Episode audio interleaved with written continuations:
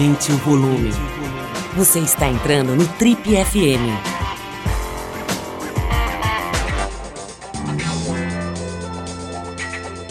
Oi, aqui é o Paulo Lima e a gente começa agora mais um Trip FM, o talk show da revista Trip. Hoje a gente preparou um modelo um pouco diferente do Trip FM, um pouco diferente do que você está acostumado a ouvir aqui há tantos anos, né? A gente vai reproduzir aqui uma das conversas mais interessantes que a gente presenciou nos últimos tempos aqui na Trip. É uma, uma, uma, um encontro entre o estilista Ronaldo Fraga e o rapper Emicida. Esse encontro fez parte de uma série de cinco episódios que levou o Trip Transformadores para a TV Cultura. Bom, quase todo mundo que nos ouve já sabe, né? O Trip Transformadores é o prêmio que a Trip criou há 14 anos para homenagear essas pessoas que são totalmente diferentes entre si, mas que têm uma coisa em comum: a dedicação ao outro como diz o slogan do Trip Transformadores, é gente que acredita que só vai ficar bom de verdade quando tiver bom para todo mundo. Bom, como nesse ano, por conta da pandemia, a gente não pôde fazer os eventos presenciais, a gente teve essa ideia né, de unir cada um dos homenageados com uma figura muito especial da sociedade brasileira e que tivesse algum ponto de contato com ele, né, com o homenageado, ainda que muitas vezes nunca tivesse visto essa pessoa. Né? Então a gente vai começar com esse homenageado, que é o Emicida, nessa conversa com esse grande, esse gigante criador de moda brasileiro, Ronaldo Fraga. Vamos começar com uma ideia também muito interessante, que é uma, a história do Emicida, no formato de um texto escrito pela Miri Lacombe, que é escritora, jornalista, sobre esse nome gigante da cultura do rap, da luta pela igualdade racial aqui no Brasil, que é o Emicida, como eu disse, um dos homenageados do Trip Transformadores desse ano. A gente vai ouvir a voz dele nesse texto da Milha, interpretado pelo ator Marcelo Melo. Olha que legal essa interpretação do Marcelo para esse texto da Milha, é, sentindo, enfim, falando em primeira pessoa como se fosse o próprio Emicida contando a sua história. Vamos ouvir. Eu achava que ia viver pouco, que não ia passar dos 18. Eu sou aquele que é pouco provável. Um brasileiro negro, adulto e vivo isso é raridade para quem nasceu onde eu nasci. Eu nasci na periferia de São Paulo, dentro de um país que mata um jovem negro a cada 23 minutos. Mas eu tô aqui agora, não tô? Falando com você, olhando no seu olho. Meu nome é Leandro Roque de Oliveira, mas pode me chamar de Emicida. Eu faço rap, eu faço rima e desrima. Eu desrimo amor de dor e rimo amor com amarelo. É. Quer saber como? Assim. O amor respira o outro, cria o elo. O vínculo de todas as cores dizem que o amor é amarelo. Com meu mano Mano Brau, eu aprendi que minha voz pode salvar uma vida. Olha a responsa. Tudo, tudo, tudo que nós tem é nós. É por isso que eu procuro ser cuidadoso na discórdia. Porque eu quero discordar das pessoas sem que elas se sintam desrespeitadas, ou constrangidas. E no final, quem troca uma ideia sempre vai embora com duas. Esse é o meu lema.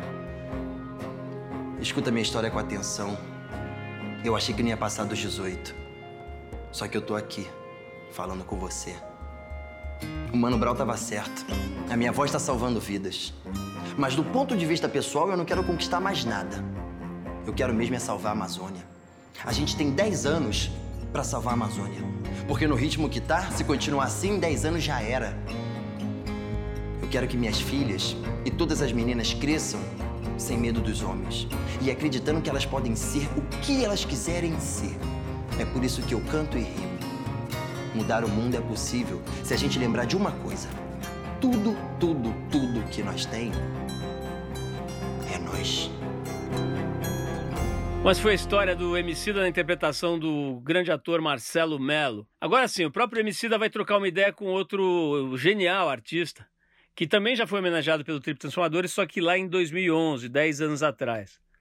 É o designer e estilista Ronaldo Fraga, um dos nomes mais importantes na construção da identidade da moda brasileira, da identidade verdadeira, original, autêntica. Bom, os dois conversam sobre a urgência de uma nova relação com a terra. Né? Uma conversa que se sobre a qual se ouve bastante nos últimos tempos, com essas mudanças climáticas e tudo mais, mas eu diria que não, que é pouco frequente ouvir uma conversa nessa profundidade, com essa inteligência. Eles falam também sobre a paixão mútua por desenho. Os dois curtem muito o desenho. O desenho está no centro da, da, da, das, das atividades deles, né? E também a paixão pelo Mário de Andrade, pelo escritor, né, que, que foi uma das lideranças da semana de 22, que agora faz 100 anos, ano que vem, né? Uh, eles consideram, ambos consideram Mário de Andrade uma espécie de guia intelectual. Vamos ouvir os dois então. É, Ronaldo Fraga encontra Emicida. Vamos lá. Ah, bom, queridão. Uma vez eu vi uma entrevista sua que você dizia assim: ah, é, a minha influência ela vem, como você disse, de pontos diferentes, díspares. Né? Desde a, a, a, igreja evangélica, que eu escutava em casa, da história da, né, da, da, dos ritos na, na igreja evangélica, ao candomblé. Ou do universo do hip hop e dos repentistas nordestinos. Aí quando eu vi isso, eu falei, cara, esse cara é o brasileiro, né? é o brasileiro mestiço em tudo. Total. E é justamente nisso, quando eu falo assim, gente, o, o, o rapper mais famoso do Brasil se revela agora um dono de casa. O cara está fazendo yoga, o cara faz seu próprio queijo, o cara está cuidando da horta. Então, é, é nesse lugar que eu falo assim, e o menino de 15 anos atrás, ele entenderia isso? o homem que era que você era 15 anos atrás entenderia o homem que você é hoje? Que nesse momento que a gente está vivendo, não é só importante, é urgente que a gente parta do básico, sabe? E o que é o básico? O básico é a gente entender que a gente é um animal como qualquer outro e que a gente precisa se relacionar harmonicamente com a terra fazer a manutenção da terra, sabe? Cuidar da terra, tirar meu alimento dela e compartilhar alguma coisa sobre isso com as pessoas, de alguma forma, é minha maneira de, de acenar para isso e compartilhar, dizer para as pessoas que tem coisas muito simples que, que constituem nossa existência e que a gente não pode se desconectar delas. Tem esse poema do Mário que, que ele fala sobre o retrato de infância, né? Ele fala do. que ele tem uma foto dele quando era criança e que ele olha nos olhos daquele menino e às vezes ele vira esse retrato de costa porque ele tem medo do que aquele menino está pensando dele hoje. Eu acho que aquele menino que me olha do retrato teria muita alegria de, de poder ver essa possibilidade de ser humano. Cara, muito legal você falar do Quintana. E isso puxa um gancho. Logo quando você estourou, que você apareceu, é, você trouxe ou descortinou para o Brasil a realidade de um lugar que todo mundo sabe que existe, mas todo mundo finge que não. Né? Deixa ali de lado. Eu e você viemos de bairros pobres, é, perdemos os pais muito cedo, de certa forma vingamos aquilo que o pai não conseguiu conquistar. Né? E o desenho era o nosso, a nossa forma de nos, nos colocar no mundo. Inclusive, quando me perguntam se você ama a moda, eu falo, não, eu amo desenhar. E por acaso a moda me escolheu. E você também, a história do desenho é uma coisa impressionante. Cara, quando eu vi você falando sobre o desenho, eu falava assim, gente, somos da mesma matilha. Mas teve um outro ponto que aí você foi foda, foi no fundo do coração, quando você disse que o seu mentor intelectual era o mesmo mentor intelectual meu, que é Mário de Andrade.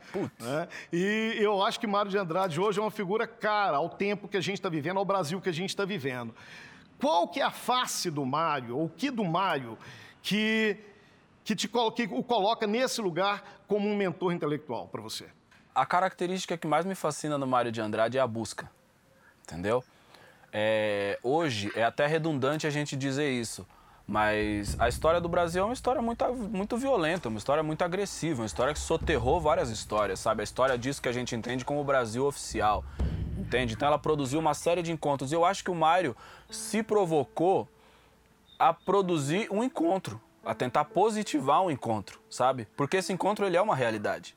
Assim como é um completo equívoco tentar redefinir o Brasil com toda a sua riqueza simplesmente pela perspectiva do europeu, a gente também não pode é, tentar refazer, vamos dizer assim, essa história desconsiderando esse componente, sacou? Eu acho que o Mário, ele não só sonhou o Brasil, se arriscou a contar o Brasil, conhecer o Brasil, é, com as limitações e, e as liberdades da época, mas ele também se aventurou em tentar construir esse Brasil que ele sonhava. A gente está curtindo um papo maravilhoso né, que aconteceu entre o designer Ronaldo Fraga e o rapper Emicida para a edição mais recente do Trip Transformadores, que foi para o ar em rede nacional pela TV Cultura. Essa, esse trecho do papo agora continua falando do amor como uma ferramenta para construir uma sociedade mais justa, nesse momento em que o ódio está imperando, infelizmente, aí no, no, no, nosso país, né? Vamos ouvir então? Emicida encontra Ronaldo Fraga. Uh, vamos descer agora Clarice Lispector. Né? Ela disse no, na Descoberta do Mundo que amar os outros é a única salvação uh, que conheço. Né? Ninguém uh, estará perdido se der amor em troca. E você tem um projeto, né? realizou um projeto que no futuro, quando formos entender essa época, com certeza esse o filme, o álbum vai estar sendo citado. Um projeto que tem o nome Amar no próprio nome, o amarelo. E justamente no momento em que o ódio é o prato principal que está sendo servido na mesa dos brasileiros. Bom, a gente já sabe que só o ato de amar ou falar de amor já é um ato de transgressão. Mas como que é isso para você? Eu acho que em outros tempos da nossa história, amar foi importante. Hoje, amar é essencial. A gente precisa partir disso se a gente quiser construir uma ponte. Já há algum tempo a gente tem sido sequestrado pelo ódio com frequência. Observando a natureza do, do Brasil mesmo, da, das decisões, do que acontece no Brasil, é, não houve muito espaço para que o amor florescesse. E abrir espaço para que isso aconteça é abrir espaço para que nasça, um, nasça uma ponte entre eu e você, sabe? Porque, em geral, a gente coloca o amor nessa perspectiva individualista, romântica, é, afetivo, sexual, sabe? O amor é colocado nesse lugar onde parece que ele não tem força para construir coisas coletivas do ponto de vista de uma sociedade. Mas a verdade, irmão, é que a única coisa que me faz observar você, Ronaldo, e pensar assim: é, o Ronaldo é um ser como eu, é o amor, mano. Tá ligado? É o amor de um indivíduo para outro. É o amor de um ser humano para outro. Eu preciso produzir uma sociedade onde a gente vença coletivamente. E isso é fazer uma política que seja pautada no amor. Uma política pública de cuidado coletivo é uma fantasia que o amor veste quando ele quer ficar visível ao olho nu, sabe? É nisso que eu acredito, mano. É nisso que eu acredito. Nunca nós estivemos tão expostos. Não tem como esconder mais, ter uma imagem pública e uma imagem privada de outro jeito. Né? Eu acho que a coisa está virando uma coisa só. Isso é, é, é, muito bom. Mas vivemos em bolhas. Né? Vivemos a cultura do cancelamento. Né? Então, enquanto na bolha, falamos, falamos para os nossos. Como que você uh, vê isso? Desse furar essas bolhas e estabelecer diálogo com outras frentes. Uma das características mais bacanas que a vida me deu, assim, isso não é uma característica com a qual eu nasci, mas que eu fui, a, fui aprendendo a fazer isso. Eu imagino que você deve ter uma, uma coisa parecida na sua trajetória, que é o seguinte: eu sei qual, com qual país eu sonho, mas eu sei em qual país eu vivo. É quase um superpoder ser um sonhador e não confundir essas duas coisas. Uhum. É urgente que a gente pare de trocar balde e resolva a goteira que está no nosso telhado. Entendeu? Porque o que aconteceu é que o Brasil ele encenou conciliações que ele não produziu realmente nas ruas. Então a gente se orgulha do desenvolvimento de São Paulo, o desenvolvimento do Sudeste, o desenvolvimento do Brasil. Só que o momento, meu mano, é de envolvimento. O Brasil não se relacionou com o lugar no qual ele existe. Então não é o momento da gente se desenvolver, é o momento da gente se envolver com as causas. Porque é o seguinte, é, as questões culturais, as questões políticas, embora pareçam intransponíveis nesse momento, nem são a pergunta de um milhão de dólares do nosso tempo. A pergunta de um milhão de dólares do nosso tempo é o que a gente vai fazer com as questões climáticas quando a gente se entender entre nós. Existem várias bolhas que se identificam comigo, mas eu não me considero parte de nenhuma delas, porque é o seguinte, mano, eu troco ideia com todo mundo, sacou? Isso é uma das coisas pelas quais eu sou muito apedrejado muitas vezes, sabe? Porque no entendimento estrito de algumas pessoas, eu deveria conversar com um único grupo e não, mano. A pergunta que me acompanha em toda a minha vida é onde a gente se encontra e constrói uma realidade que seja melhor para todo mundo.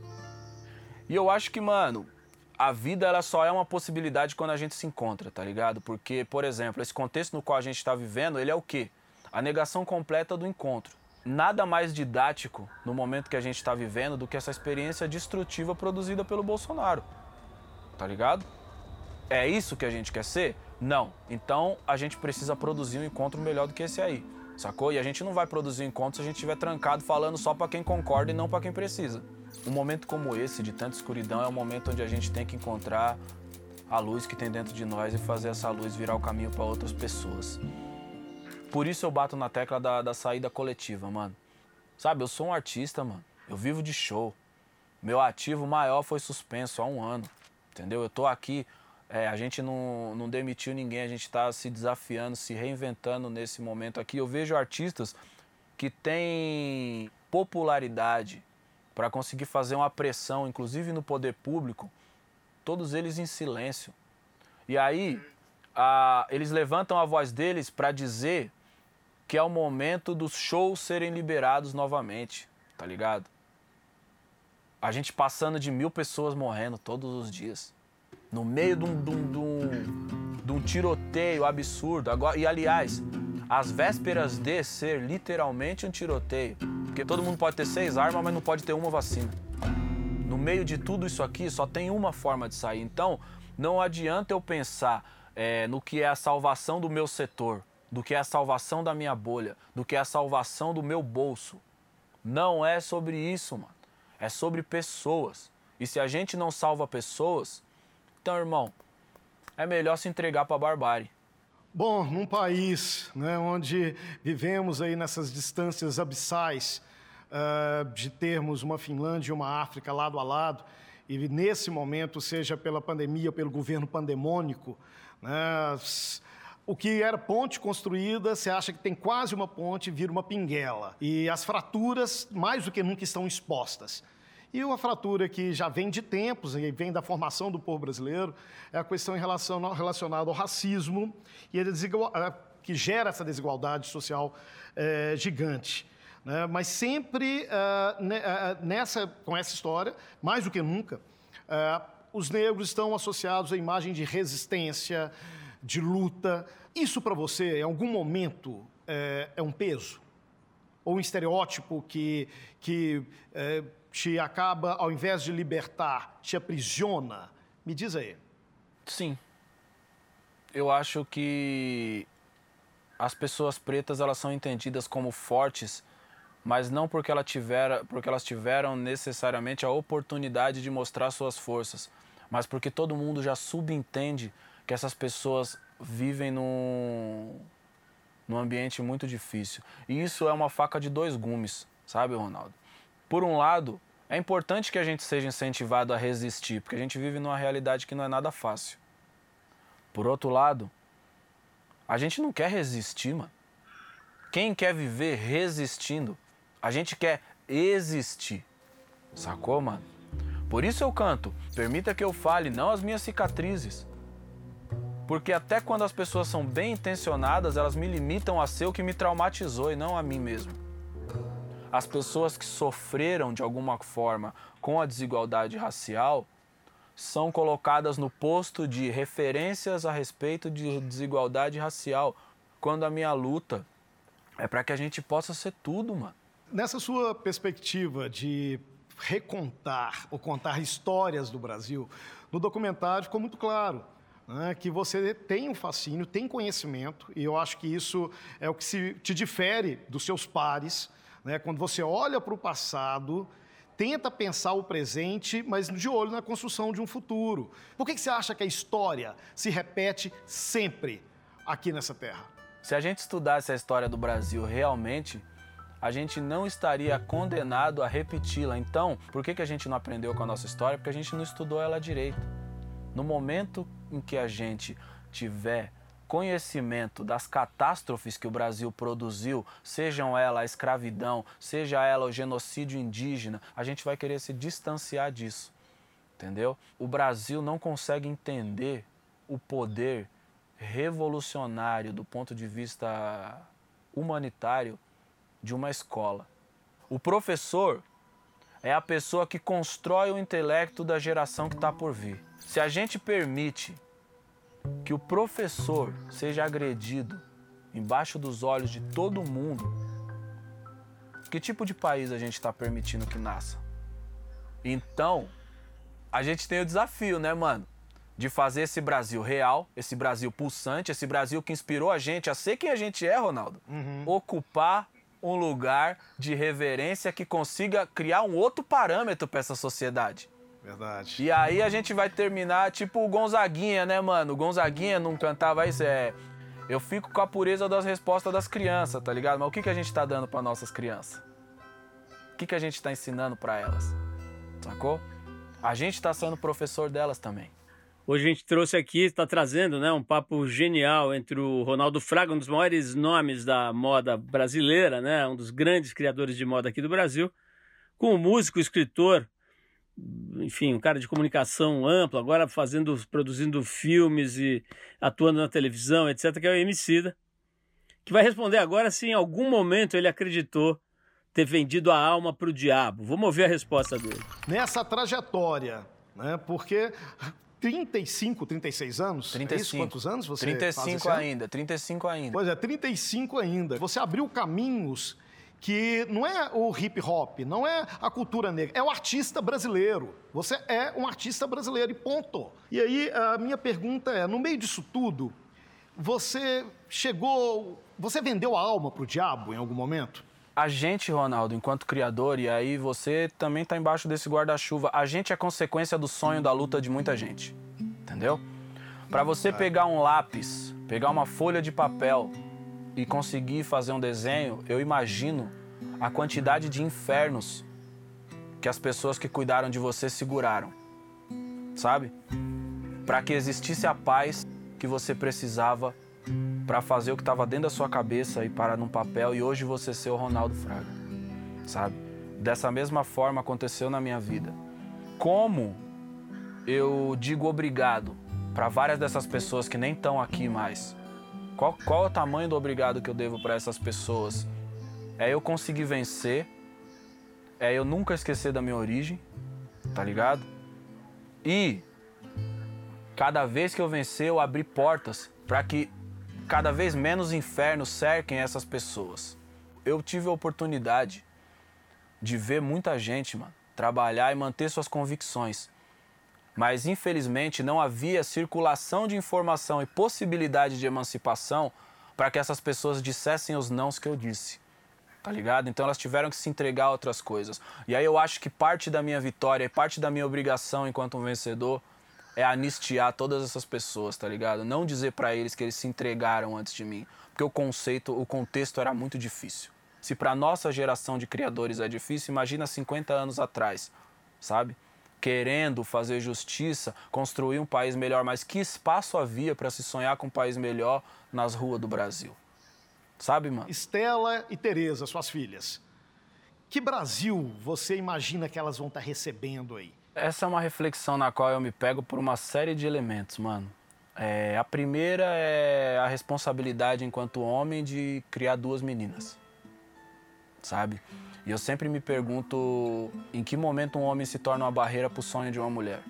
Então eu preciso construir uma atmosfera que possibilite que essas meninas sonhem o mais alto que elas conseguirem. Eu não posso permitir é, que nenhuma estrutura que não seja o amor que eu tenho por elas interfira nesse sonhar.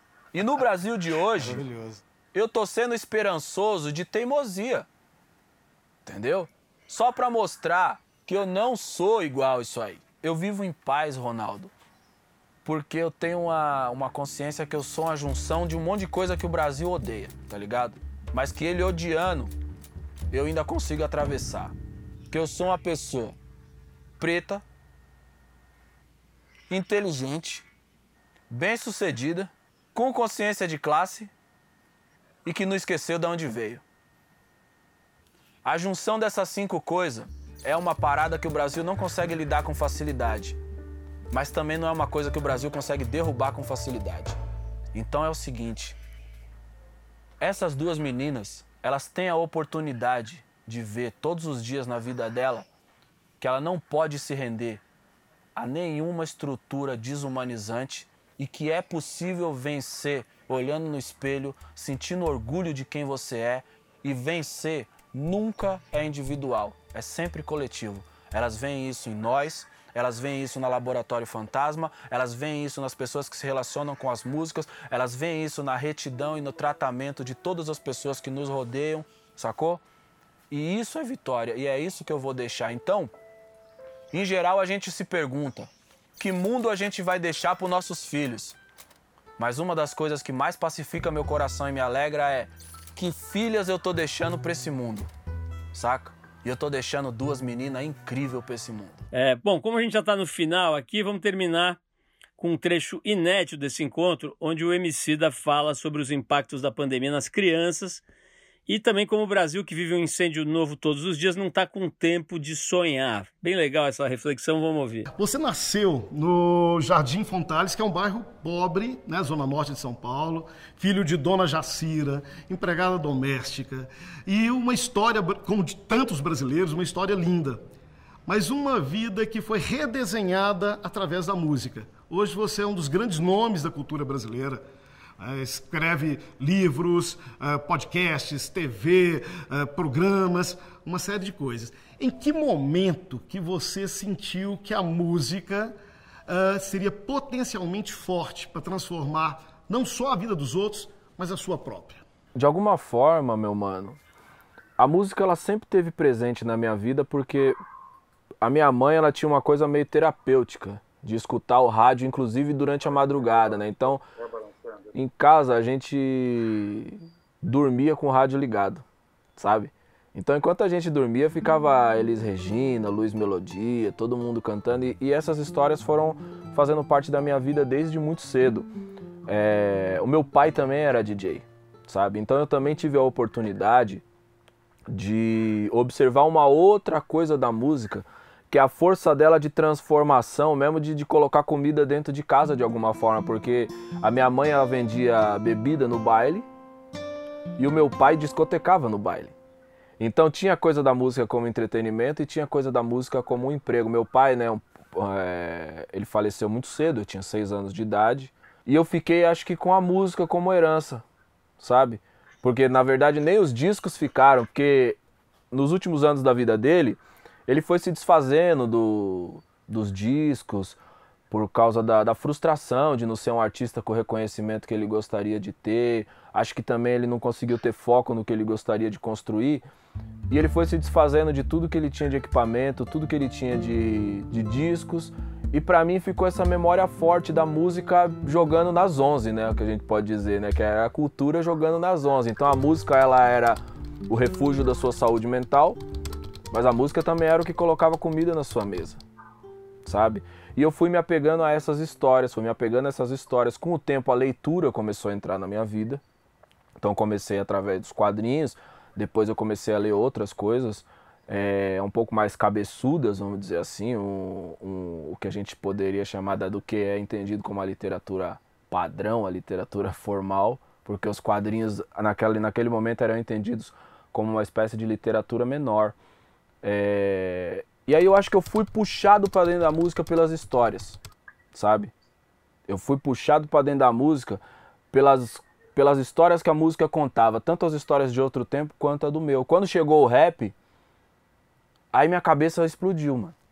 Porque eu conhecia uma coisa ou outra, mas o rap não era muito político também na minha primeira infância, sabe? Isso é uma coisa muito louca. O Brasil, ele tem uma tem uma memória curta para tanta coisa. Hoje ele entende o rap como um movimento político muito forte, mas ali no final dos anos 80 era uma música de festa. Sabe? Então a gente tinha o Pepeu cantando nomes de meninas, sabe? Era Ruth Carolina, Beth Josefina, acabei de lidar. Quatro nomes de meninas, sabe? Isso não era um, um o que a gente entende como protesto hoje, sabe? Então eu cresci ouvindo esses caras e acho que isso me fez ver sempre a amplitude da música rap também sabe? Eu quero colocar minhas histórias aí dentro. Isso aí tem me feito é, entender como como a gente pode contar história, sabe, mano? Tipo, no final das contas, eu acho que o que, o que me salvou foram as histórias, sabe? O, o, por isso eu, eu sou apaixonado pelas histórias das pessoas também, sabe? Eu gosto de, de ver as pessoas falar sobre a vida delas, porque de alguma forma o que o Cartola fez foi isso, o que a Elis Regina fez foi isso, sabe? E agora eu queria falar sobre o processo criativo. Né? Outro dia alguém falou assim, gente, o MC da agora, ele, vai, ele resolveu que ele vai fazer história em quadrinhos. Eu falei, não, eu já tinha visto numa entrevista dele lá no início da carreira que ele fazia muitas histórias em quadrinhos, que a mãe tem um acervo gigante em casa. Quando eu vi isso, essa fala sua de história em quadrinhos, de contar história, eu falei, cara, esse cara, ele vai fazer moda, ele vai cozinhar, ele vai pintar, ele vai cuidar de plantas, sabe? Porque é isso que você leva para isso. Mas eu queria te ouvir um pouco nesse processo criativo. Né? E se existe diferença ou não, se a matéria fina sendo a história do outro uh, independe o vetor. Como é isso para você? Conta pra gente. Quando você desenha uma coleção, é... aí é uma pergunta minha para você também. Quando você desenha uma coleção, você se concentra na peça ou na história?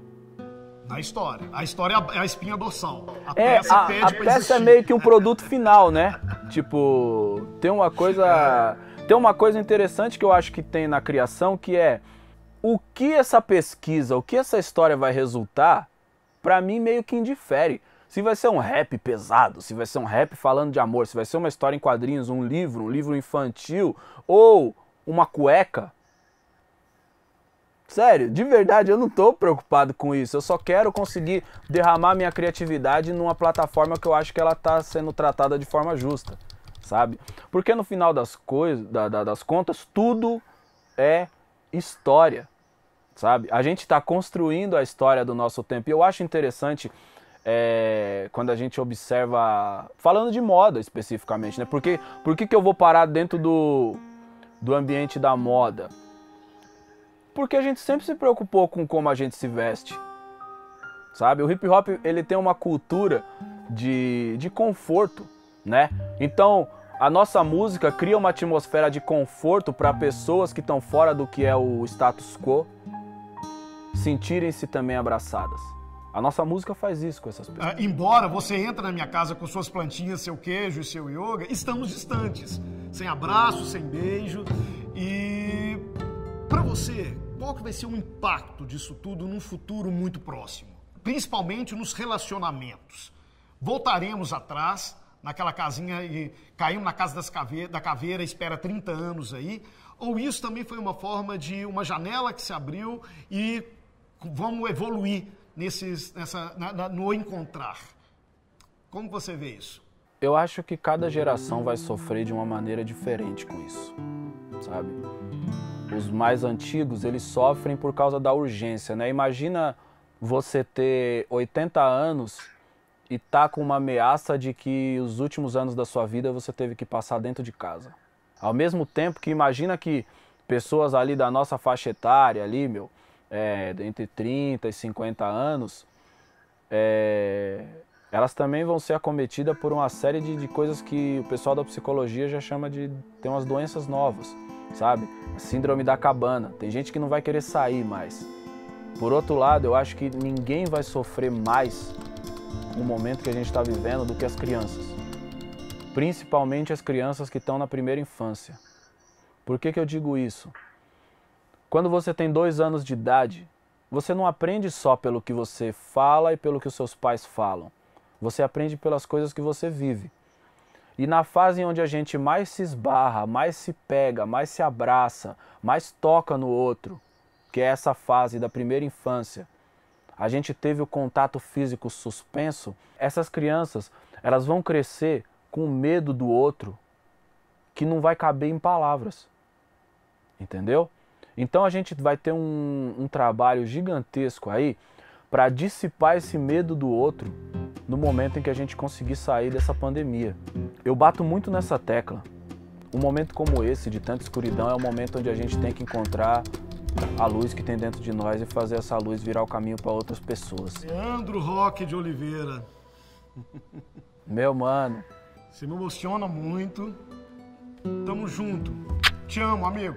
Ronaldo, amor recíproco, mano. Te amo também, te admiro demais. E depois de fazer uns desfiles de moda, te admiro mais ainda porque é uma treta. Bora! Parabéns pelo prêmio. Obrigado, Parabéns não vejo a hora de poder encontrar E vocês. você siga, siga sendo farol para todos nós, por favor. Obrigado, meu mano. Legal, pessoal. Espero que vocês tenham gostado aí dessa conversa, né? Pessoalmente, acho que é um encontro assim realmente digno de nota, né? Notável. Bom, se você quiser ouvir um pouco mais do que rolou no Trip Transformadores, conversas geniais como essa aqui de hoje, é só você ir lá no canal da Trip no YouTube. É fácil de achar. Bota lá a revista Trip, você vai achar rapidinho. E lá você vai encontrar um monte de conteúdo muito legal. Tem quase meio milhão de seguidores, né? O que mostra que realmente tem lá coisas interessantes mas tem conversa só para falar do Trip Transformadores, por exemplo, o encontro do Leandro Carnal com o Felipe Neto, que é muito interessante, né? Duas figuras muito diferentes entre si e tal. Uh, ou, por exemplo, do Léo Jaime com o Celso Otaíde, né? Muito, muito especiais esses encontros. Você ouviu mais uma edição do Trip FM, uma produção da Trip no ar há mais de 37 anos. Direção e apresentação, Paulo Lima. Produção, roteiro e edição, Adriano Conter. Se você quiser ouvir outras entrevistas das edições anteriores do programa, é só acessar o tripfm.com.br. Ou também pode procurar a gente na plataforma digital onde você costuma ouvir seus podcasts preferidos. A gente está em todas, Deezer, Spotify e outras. Semana que vem a gente volta com mais uma conversa boa aqui no Trip FM. Abração e até lá!